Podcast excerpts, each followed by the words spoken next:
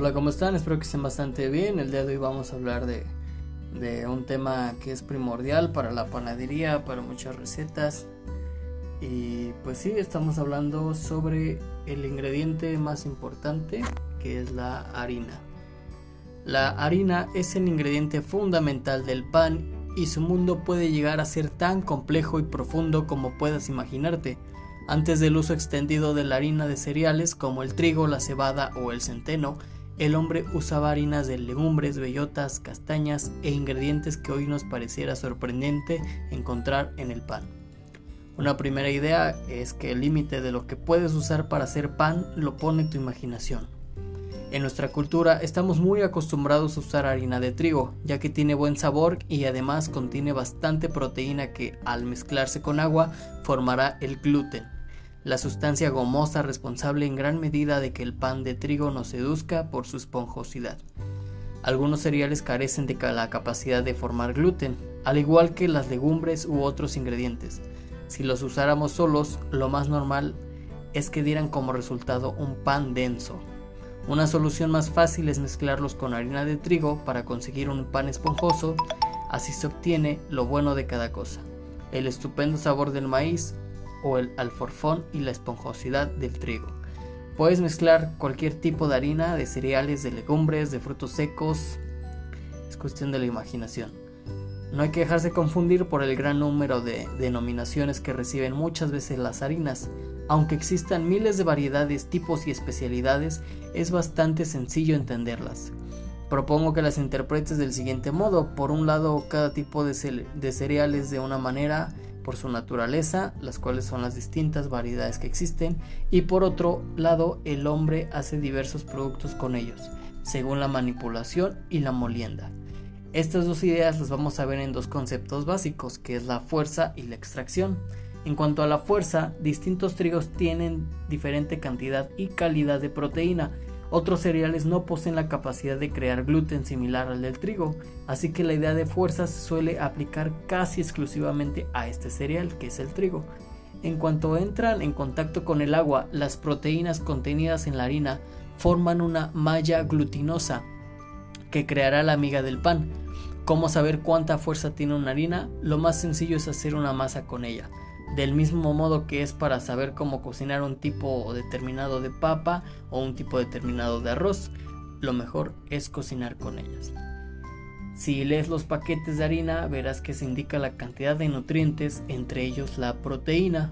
De manera un poco general pero sencilla, puedes hacerte una idea con, con esto, ¿no?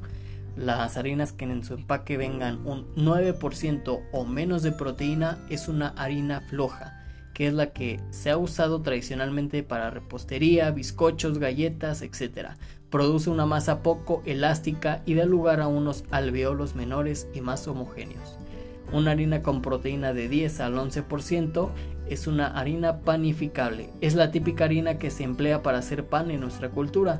Su nombre es mera convención no significa que no se pueda panificar con el resto. ¿eh? Una, una harina con el 12 o más por ciento de proteína de fuerza es una harina de fuerza y gran fuerza. Produce una masa tenaz, es la que reservaremos para masas enriquecidas con grasas y azúcares, para mezclas con otras harinas flojas o sin gluten, o bien para fermentaciones muy prolongadas. Para una masa madre quedaría muy bien este, este tipo de harina. En cualquier caso, para hacer pan en casa, en realidad muchas veces las fronteras entre harinas se difuminan, de manera que no tengas miedo de usar distintas harinas, incluida la repostera, pues te sorprenderás de los resultados. Como el gluten tiene mucha necesidad de agua, cuanto más fuerza tenga una harina, más agua absorberá, así que tendrás que hacer pequeñas modificaciones en las recetas similares a las que haces cuando cocinas con distintas variedades de arroz. No obstante, no solo la cantidad es importante, sino que también es crucial la calidad de esa proteína, ya que dará lugar a masas más tenaces o extensibles. Por ejemplo, la espelta es una variedad de trigo que tiene mucha proteína, fácilmente llega al 15%, pero con la que se produce un pan por lo general más chato, ya que carece de fuerza. Por el contrario, encontrarás harinas que generan una masa más tenaz que te resultará difícil estirarla al hacer algunas formas, ya que opone mucha resistencia y se encoge cuando la estiras o formas. Ese es uno de los motivos por los que la harina de fuerza no es idónea para muchas recetas de pan como la barra. La W, tal vez hayas leído o visto este valor, se suele usar mucho en el entorno profesional para expresar la fuerza de la harina. Normalmente una harina floja suele tener menos de 100 W. Una panificable tiene un valor entre 140 y 200 W. Una de fuerza algo más de 250 W y una de gran fuerza más de 300 W. La extracción es el otro término que vamos a ver. La fuerza ya lo vimos, ahora vamos a ver la extracción. Es una forma de decir lo integral que es la harina. Cuando los granos de cereal vienen del campo, siempre son integrales. En el molino, el hombre elige cómo triturar el cereal y cuánto tamizarlo. Así, según el tiempo de molienda, se obtienen harinas molidas a la piedra o al cilindro, la gran mayoría son así. Y según cuando se hayan tamizado, se consiguen harinas integrales semi-integrales o más o menos blancas y finas. El grano de cereal se compone sobre todo de tres partes, el salvado, que es la cáscara, el endospermo, que es la parte blanca almidonosa que compone su mayor porcentaje, y el germen, igual que la yema en el huevo, una pequeña parte muy sabrosa y aromática, rica en nutrientes y aceites. Según cómo se haya molido el cereal, conservará más o menos proporción de estas partes.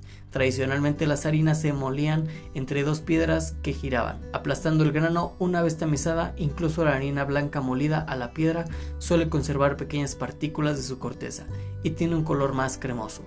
Por lo general es una harina más sabrosa y aromática. Sin embargo, la mayor parte de las harinas hoy en día se muelen con cilindros metálicos, con lo cual se produce una harina muy blanca, fina y que desarrolla una miga ligera y un pan de gran volumen a costa de parte del sabor y el aroma. El grano pasa por una serie de cilindros que van separando sus partes hasta que solo queda la harina más fina. En estos molinos, las partes del grano se separan al comenzar la molienda. Y en el caso de las harinas integrales, se juntan al final del proceso. A, la harina blanca se le añaden cantidades variables de salvados de distinto grosor para hacer los distintos tipos de pan integral. ¿Cómo afecta al pan que una harina sea más o menos integral? Pues para empezar en el sabor. Las harinas blancas son más sosas, las integrales en cambio tienen todo el sabor y el importante aporte nutricional, ya que conservan el germen y las capas exteriores del grano, aunque no tengan nada que ver con la fuerza, ya que puedes tener una harina integral de un trigo fuerte o flojo, las harinas integrales también absorben más agua, así que también tendrás que hacer pequeñas correcciones en las cantidades de agua cuando las uses. Merecen especial mención las grandes diferencias entre las distintas harinas de centeno. En este caso, prepárate para hacer grandes correcciones en la cantidad de agua en caso de las harinas de centeno. Un consejo, cuanto más pequeño sea el molino en el que compres, mayores podrán ser las oscilaciones entre harina y harina. Las grandes fábricas suelen ofrecer productos más homogéneos. Una buena idea es adquirir varias harinas que formen un tu, tu fondo panificable, una de fuerza, una integral, una de, tigro, de trigo y integral de centeno. Las integrales las podrás tamizar para obtener, obtener semi-integrales de gran aroma y sabor, pero que produzcan un pan algo más ligero. Con el tiempo descubrirás el gran placer de probar nuevas harinas y seguro que tweets con tus colegas que se darán cuenta que el mejor regalo de cualquier viaje es traerte un poco de pan de cualquier lugar. Y sí, este es un dicho muy popular, ¿no? De que al lugar que vayas, pues tráete un poco de pan de ese lugar, porque en parte de ese pan viene mucha tradición de ese lugar a donde vayas, en especial en pueblos pequeños y pueblos muy, pues tradicionales, ¿no? Eh, y pues sí, hasta aquí vamos a dejar pues esta información sobre la harina. Es una información muy detallada que viene especifica muchas partes de la harina, el cómo se diferencia el tipo de, harina que se deben utilizar, el cual es recomendable según la cantidad de proteínas. Entonces, pues todos estos puntos son muy considerables a tomar en cuenta eh, más que nada si te quieres especializar ¿no? en una de estas áreas de la panificación, repostería, etc. ¿no? Y si no, pues aún así como cocinero es clave entender y valorar cada ingrediente como si fuera único. Hasta aquí lo vamos a dejar. Es un segmento que sí es importante porque es la base de mucha de la panadería, ¿no? El conocer la harina. ¿Cuál es la función principal de la harina? Como esos dos ingredientes en diferentes pues proporciones incluso en diferentes orden de de manipulación, pues sí, sí afecta el producto, ¿no? Es como dicen, en la, el orden de los factores no afecta el producto, pues aquí sí lo afecta. Es diferente si pones, si pones primero la grasa, el huevo, el agua, la harina, al revés, ¿no?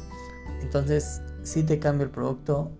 Aquí sí es muy importante el entender el por qué el por qué van los factores así, el por qué van los ingredientes así en ese orden el por qué cambia completamente la, la elasticidad, la, la viscosidad de la masa, la textura de la masa, la homogeneidad de la masa, con el simple hecho de agregar pues un poco más de, de líquido, un huevo de más, no agregarle grasa, todos estos aspectos cambian y afectan al gluten. Entonces pues sí es muy importante pues, tomar en cuenta todos estos estos consejos, el mezclar las harinas para pues igual si, si atreverse no a inventar nuevas harinas, bueno, nuevos panes, pero pues sin en cambio pues tener ese rico, esa textura, ¿no? De lo que es un buen pan y no solamente pues hornearlos y que nos resulten como unas piedras, ¿no?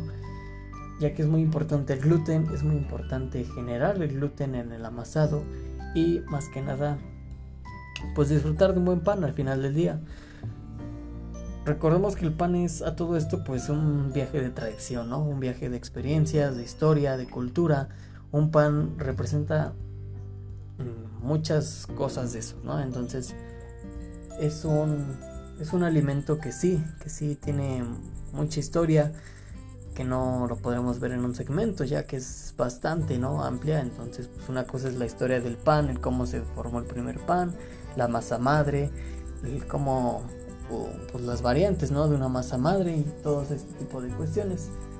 Entonces, pues hasta aquí lo dejamos. Les mando un fuerte abrazo y muchas gracias por tomarse su tiempo en escuchar este segmento. Hasta luego. Gracias.